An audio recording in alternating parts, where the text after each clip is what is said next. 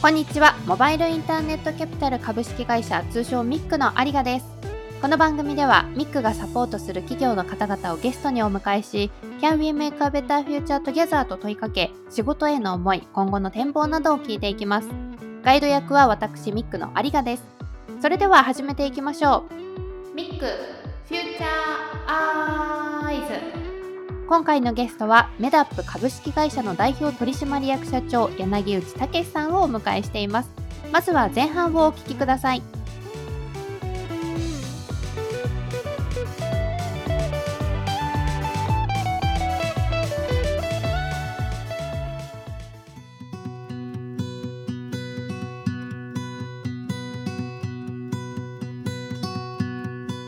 それでは本日はメダップ株式会社の代表取締役社長柳内武さんをゲストにお迎えしています。柳内さんどうぞよろしくお願いいたします。よろしくお願いします。まず最初に柳内さんのこのメダップさんについて御社紹介をお願いできればと思います。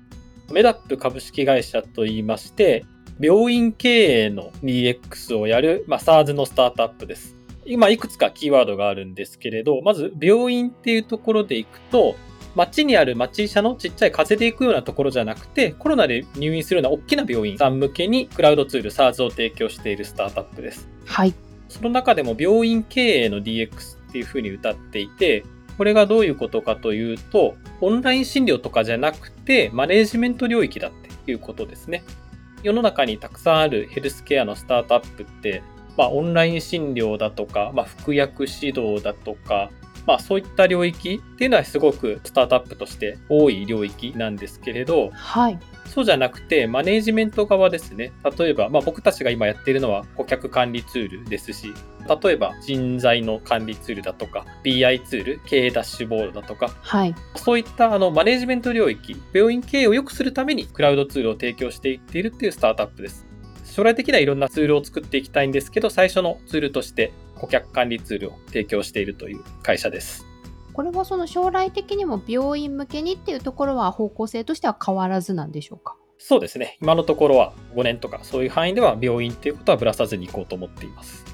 私もこう病院向けって考えるとどうしてもこのオンライン診療だったりですとか患者さん側のフォーカスしたサービスっていうのがすごくよくこうイメージされるんですけれどもマネジメント領域っていうのはかなり珍しいんですねやはり。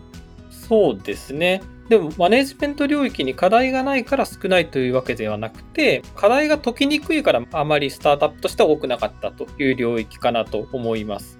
今回のまコロナでも、もちろん患者さんがアクセスしにくいだとか、病床が埋まっているっていう診療側の課題もあるんですけれど、はい、病院側としてはすごく赤字が大きいとか、本来今患者さんとしては手術を受けなきゃいけないような患者さんも来れてないので、そこが収益ばっかするし、患者さんにとっても良くないみたいな、マネージメント側の課題っていうのもすごくあって、はい。診療と経営というか、そういったことはワンセットなんですけど、やっぱ経営のところっていうのはなかなか課題が複雑で解けていなかったところを切り込もうとしているっていうのが私たちの会社のコンセプトです。身の回りでもコロナで病院に行くのが怖いから検診率が下がった結果的にこれまで通院されていた方々が検診を受けないことによってなんか悪化してしまったりですとか新しい病気の発見につながらなくて結局悪くなってしまってからの発見になるですとかそういうのはもう耳にしているんですけれども結果的にそれでまあ病院側も患者さんが来ないからどうしても経営が悪化するっていうなんか全てにおいての悪循環になってしまってるんですかね。そうですね例えば少し患者さんが減ったから医師がいなくなった後に検診が復活してきてじゃあまた患者さんが来るようになった時にじゃあすぐ医師がまた雇えるかっていうとまた難しい問題なのでその間、いかにコロナを乗り切りつつ、コロナが終わった後には、ちゃんと平常時に戻って医療を提供できるかっていうのが、なかなか舵取りとしては難しい状況なのかなと思います。柳口さん、実は以前、モバイルインターネットキャピタルミックのキャピタリストであったという背景もお持ちなんですよね。はい、そうですね。当時ですね、ポッドキャストを一緒にやっているですね、弊社の元木ともですね、一緒に働いていたということで、今回はちょっと特別編として担当キャピタリストである弊社の元木も、ポッドキャストを収録に一緒に参加をしております。元木さん、よろしくお願いいたします。はい、よろしくお願いします。まずはですね、担当キャピタリストとして、メダップさんの強み、その他社との違いっていうのは、どういうふうに認識されていらっしゃいますか？メダップというよりも、柳内さんのね、個性というかね、そこを知ってるから僕らは投資をしたっていう、そんなとこなんですよね。人になんですね。そうです、そうです。ことメダップに関しては、もう完全に人ですね。ありがとうございます。当然取り組んでることってすごく課題があって、あの、ハードルすごく高いところなんですけど、はい。だからこそスタートアップがやればいいじゃんっていう、そういう視点なんですね、僕らとしては。誰もやらないんだから、柳さんのアングルでトライしていくっていうのは、人が当然そのリスクっていうのは常に投資においてあるわけですけど、はい。そういう意味でよく知ってるっていうのは一番の担保ですよね。信頼があるっていうことですかね。そうです、そうです。そこをどういう人となりなのか分かってるっていうのが一番のデューデリポイントなんですよ。で、それで何をするのかっていう話なので、すごく挑戦しがいのある領域であれば、やった方がいいよと。だから応援するっていう、まあそういうことなんですよね。だからすごくシンプルですよ。投資の判断においては。メダップさんに投資をしたっていうのは、まあ、シードの投資だったわけですけど、シードっていうのはもう何をやるかが決まっているっていう、そういうことですけど、はい。それにおいては、プロダクトの優位性とか、そういうことじゃなくて、もう人とそのやるべきテーマっていうのかな。そこにかけていったっていうのが僕らのスタンスですよ。今までの投資だったら、ポッドキャストでも、この会社、これがいいからやったんですみたいな話だったと思うんですけど、はい。そういうことじゃない投資の一例なんですね、メラフはね。柳内さんがいらっしゃったからっていうところが一番のこの投資のポイントになってるわけですね。そうです。お金の扱いは今までのキャピタリストとしての振る舞いとか見てればそれはわかるわけだし、無茶しないよねとかね。例えばよ。堅実慎重な人だよねとかね。そこが僕らのある意味安心感ですよね。だから投資するわけですよ。そういう投資もあるんですよ、実際。っていう、そういうことを、まあ、このね、ポッドキャストで分かってもらえるとありがたいなと思って、今、言いましたな。いずれ何か起業するっていう話って2人の間でもされてらっしゃったんですか？そうですね。僕、大学院を出る時から起業っていうのは言っていて、そうなんですね。もうミックの面接の時にも、多分2年ぐらいで起業するから、それまで修行させてくれっていうことで入って、実際6年入ったんですけど、社内でも全然その話はしていたと思います。そうね。じゃあもう当時からいずれ起業したらそのミックから投資を受けるっていうところの想定まで柳内さんされてらっしゃったんですか？それはしてないですね。そこまで見越してのこう話だったのかななんていうふうに思ってたんですけど。それは見越せないですね。テーマをいろいろ見つけるみたいなところで、リープラさんとか、そっちの支援を受けてたわけだよね。もともとね。そうですね。起業をすることによって社会にインパクトを出したいっていうところだけが決まっていて、じゃあ具体的に自分が何をやったら一番大きなインパクトを残せるのかっていうところが、はい、なかなか VC をしながらでも見えてこないところがあって、はい、そういった中でシードの前というか、まあ、共同創業みたいな形のところ、スタートアップスタジオかな？っていう存在のリープラっていう会社の諸藤さんっていう方に出会って、その方とお話しすることで、あ、こういう形でやったら自分は大きな事業を作れるだろうし、世の中にインパクトを出せるなっていうことが見えてきたので、この会社を作ったという流れです。もともとキャピタリスト時代からその医療業界にものすごく精通していたですとか、大学院時代からそっち系を学んでいたとか、そういうわけではないんですか？そういうわけではないですね。どちらかというと、なんというか、コネクティング・ザ・ドッツというか、過去にやってきたもの、つながりとしてまあ、大学院が生物系なんで、比較的医療の用語とかは全然抵抗感がないとか、ミックの中でも電子カルテのベンチャー、病院じゃなくて、まあ、小社とかクリニック側に提供するベンチャーに投資をさせてもらったりとか、はい、ミックが比較的いろんな分野の、まあ、SARS だとかツールに投資をする VC だったんで、まあ、いろんな分野、経営だとか、カスタマーサクセスっぽいものだとか、MA ツールだとかいろんなものを経験させてもらった結果として、じゃあ今一番世の中に対してインパクト出せるのはどこだろうってなった時にそれが病院の経営で、まあ、いろんな領域についてツールを作っていくっていう、まあ、片ことなのかなと思ってこの領域をやっています。柳さんは比較的分析好きだからさ、マネジメントの分析とかって、まあよく投資先でもね、はい、合宿してやったりとか、確か投資からやってて、まあなんかそれに通ずるよね、今のね。対象領域がね、好きな領域というかね。そうですね。まあ、今でもやっぱり病院の経営の話とかを園長の方と話をするとか、たまに相談なんかも来るんで、そういうのも自分だったらこうするんじゃないかとか、こういった形にすればまあ世の中に対してインパクト出せるんじゃないかみたいなのを考えるのはまあすごく好きですね。ぱり世の中にインパクトを何か出すっていうところから学生時代からあった思いが今やっと形になって実を結んでいるっていう状態なんですね。そうですね。キャピタリストもすごく世の中にインパクトが出る領域だとは思うんですけど、はい。自分の性格からしてリスク許容度が高いとか、もしくはなんか他の人の目を気にせずにこう没頭できるみたいな、まあそういう性格を考えると起業した方がより大きなインパクトが出せるキャラクターなのかなと思ってます。なんとなくですけど、スタートアップの切り口って大きく2つあるかなと思っていて、はい。世の中にないものを出すっていうようなタイプ、それこそ iPhone を出すみたいなものと、明らかにある課題を解きに行くものと、マイナスをゼロに持っていくみたいなものがあると思っていて、で自分はそのマイナスをゼロに持っていく、まあ、明らかに課題があるっていうもの、非効率があるものを解決しに行く方が得意だなと。はい。で、それはクリエイティビティとか天才性というよりは、なんていうか、地道に積み上げるというか、創意工夫するっていう領域なので、はい。そちらであればできるだろうと。でそうすると、そういう課題が多いのって既存産業が多かったんで、古い産業のどっかかなっていうところから自分のスキルとかを見ると一番医療っていうところがいいのかなって思ってました。今その医療業界で経営者っていう立場になられてこれまでそのキャピタリストとして支援をしていたのが今度投資を受ける側になったと思うんですけれどもそうなった今キャピタリストも経験されている柳内さんにとってその VC の存在だったりですとか担当キャピタリストの存在っていうのはどんな存在になってますか？キャピタリストをしていた時と比べて少しなんか見方が変わったような気はしていて、はい。経営者として見ると同じチームっていう形に投資家の方は見えるようになりました。例えば取締役会の社外取締役みたいな形だと、それはガバナンスを効かせるための存在みたいな。会社法上は本来はそういう形だと思うんですよね。はいで、まあそういうスタイルのベンチャーキャピタルもありますし、でもそれがまあ自分が実際もっとシードだとか、プレシリーズ A とか、まあシリーズ A っていう比較的若い段階のところを自分が起業家としてやりつつ、キャピタリストの方、投資家の方から支援を受けると、同じ課題、同じものについて一緒に考えている仲間っていうような形で、なんていうかすごく関係性はフラットになったのかなっていうふうに思います。それはひょっとしたら、まあ昔はもう少しベンチャーキャピタルの方が少なくて、力関係が多少企業界で強かったみたいなことがあったのかもしれないですけど、はい今はすごいなんていうか、ベンチャーのエコシステムみたいなところが成熟してきて、同じような方向性を向く仲間っていう感じになってるのかなと、すごくいいことだなと思います。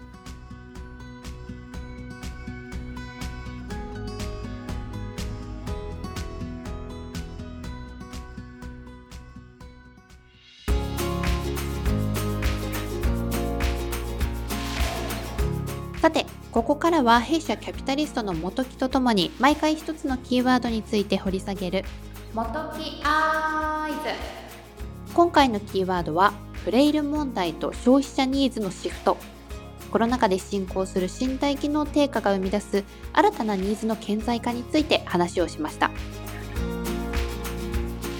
今あのコロナ禍で、まあ、テレワークがそれこそ Zoom を使ったりとかっていうのが、まあ、基本になってきてうん。移動をしない動かないっていうことで高齢者に限らず私たちの身体的な機能の低下っていうのが避けられないんじゃないかなっていうふうには思うんですけどそうね。そういうまた新たな課題が出てきたことによって新たなスタートアップっていうのも出てくる可能性っていうのはやっぱりあるんですかね？そこはね、あの当然あると思います。まあ、これね、よく言うフレイル問題とかって言って、フレイル人間の虚弱を意味するっていう話なんですけど、はい眼性疲労だったり、まあ、いろんな目の低下だったり、太ったり、あとは、まあ、腰痛とかいろいろな問題出てきますよね、みたいな話だと思うんですけど、はいそういうフレイルに対して課題解決するスタートアップっていうのは、これからまあ出てくるでしょうというふうに思ってますと。で、最近そういう瞑想とかね、ああはい睡眠系の話の中で、そういうアプリケーションっていうのも出てきてるんですよ、実際。私瞑想の使ったことありますアプリ早いね、さすがだね、有賀さん。なんか周りの人が使ってたんですよそういうね、アプリは日本以外のところでは使ってる人が出てきてて、結局こういう環境の中で、その精神的ストレスとかっていうのを抱えてらっしゃる方々いたり、やっぱり環境変化がないので、睡眠問題っていうのは常に起こってしまったりとか、はい。っていうのが出ているので、それを解決する手段として、その瞑想アプリとか、睡眠導入に効果があるかもしれないという音楽アプリとか出てくるんですよね。はい。はい。そういう動きが出てき。なので、これからじゃあ、例えば眼性疲労とか、腰痛とか、いろんな人間の肉体の問題っていうのはある中で、はい。スタートアップがそれに気づいて、こういうことをすればより効果が出てくるみたいな話が出てくるというのは期待できるんじゃないかなとは思ってますね。そういえばある企業さんがそれこそその社内で新しい新規ビジネスの立ち上げを考えてらっしゃるっていう話でうん。睡眠不足だったりとか睡眠障害を課題を解決できるものを今なんか作っていてちょっと意見を聞きたいって言ってこの間話をしたところだったんですけどうん。一眠れない人間としてユーザーヒアリングあ、眠れない人なんだ。そうなんですよあ、いや、それは本当に課題ってやっぱあるみたいね、そういうところに。いやなんか夜になると元気になっちゃうんですよねやっぱいるんだよね、そういう問題抱えてる人たちが。それがなんかコロナによって結構顕在化されたんじゃないかみたいなね。はいはい今まであったんだけど、より顕在化されてきて、だからそれってポストコロナでも特に変わらずあるよねとか、見えてきたっていうのが一つ。そうですね睡眠障害とかも、やっぱりアプリでデジタルセラピューティクスって言って DTX っていうんだけど、はい要はお薬をアプリケーションでどう対処するか。薬今まで飲んでたんだけど、君にはまあスマホであのアプリで処方するから、このアプリ使ってっていう、そういう世界観。アプリを処方するってことですか？そうそうそうそうそう。えで、アプリを処方されて、有賀さん、例えば睡眠障害だとして、はい夜になったら向こうから、この音楽聴いてくださいってポップアップが出てきて、はいはいで、ボタンを押したらその音楽聴いて気持ちよくなって寝るっていう、そういう世界観。ますますスマホが手放せなくなってしまうような感じはしますけどああ、そうね。それはあるかも。で、起きたら、そのアプリで快適だったか、まあ気持ちよかったか、ちょっと不快だったかみたいなのを答えていくと、はいそれが精密医療って言って、パーソナライズドされた医療になっていくっていう。それがまたデータベースとして蓄積されて医療機関に共有されるとかっていうことなんですかねああ、そうだ、そうだね。それは提供しているサービスがデータを蓄積していって、人に最適な、例えば処方の仕方というか、アドバイスの仕方を、アプリが人間に行動を働きかけて、はい行動を変えていくっていう、そういう世界。どこかがその個人個人に合わせたサプリメントをそれこそパーソナライズして作ってくれるとかこの間私ちょうどパーソナライズしてくれるアプリじゃなくて運動した後に飲むやつプロテイン？あプロテインそれですそれがデジタル的にどう解決できるかみたいな、そういう視点だよね。結構、今世界はやっぱ進んでってて、認知行動療法の中にもいろんな手段を取り入れて、より成果を高めようみたいな動きが今後待っててくるでしょうって、そういうところまでは僕も見えてるかなって感じですね。少子高齢化がものすごく進んでて課題先進国って言われてる日本でうん、うん。ある意味見方を変えればものすごくスタートアップとしては、まあ、実証実験というか試せる土壌もあるしそうね。課題がたくさんあるからこそチャンスもたくさんあるっていうふうにまあ言われてるかなとは 思うんですけど。ああ、いやいやおっしゃる通りですよ。このコロナの影響でそういう意味では課題が顕在化し始めたことでさらによりスタートアップとしては対等できるうん。環境にあるというか、まあ、もちろん大変な方もたくさんいらっしゃると思うんですけど、それはもう、あの、そういうことはまさしく言えて、まあ、リスクマネーもそういう課題に目を向けるような形に、ね投資家もね、なってくるので、そこにお金が集まっていく。だから、起業家が考えたアイデアっていうのは、よりこう、受け入れられやすくなってくるんじゃないかなと思ってますよね。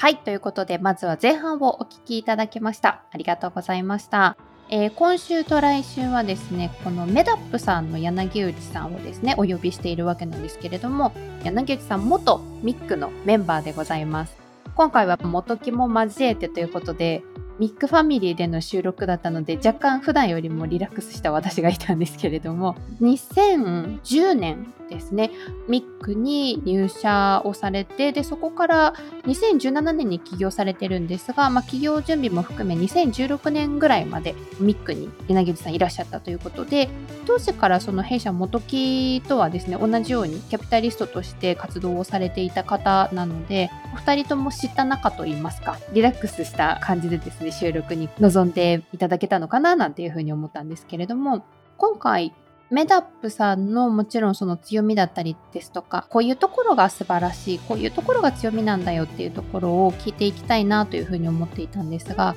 最初その冒頭でですね元木の方からもう何よりもその柳内さんだから投資した柳内さんっていうもう人っていうところへの信頼度がものすごく熱いんだなっていうのを改めて感じたんですね。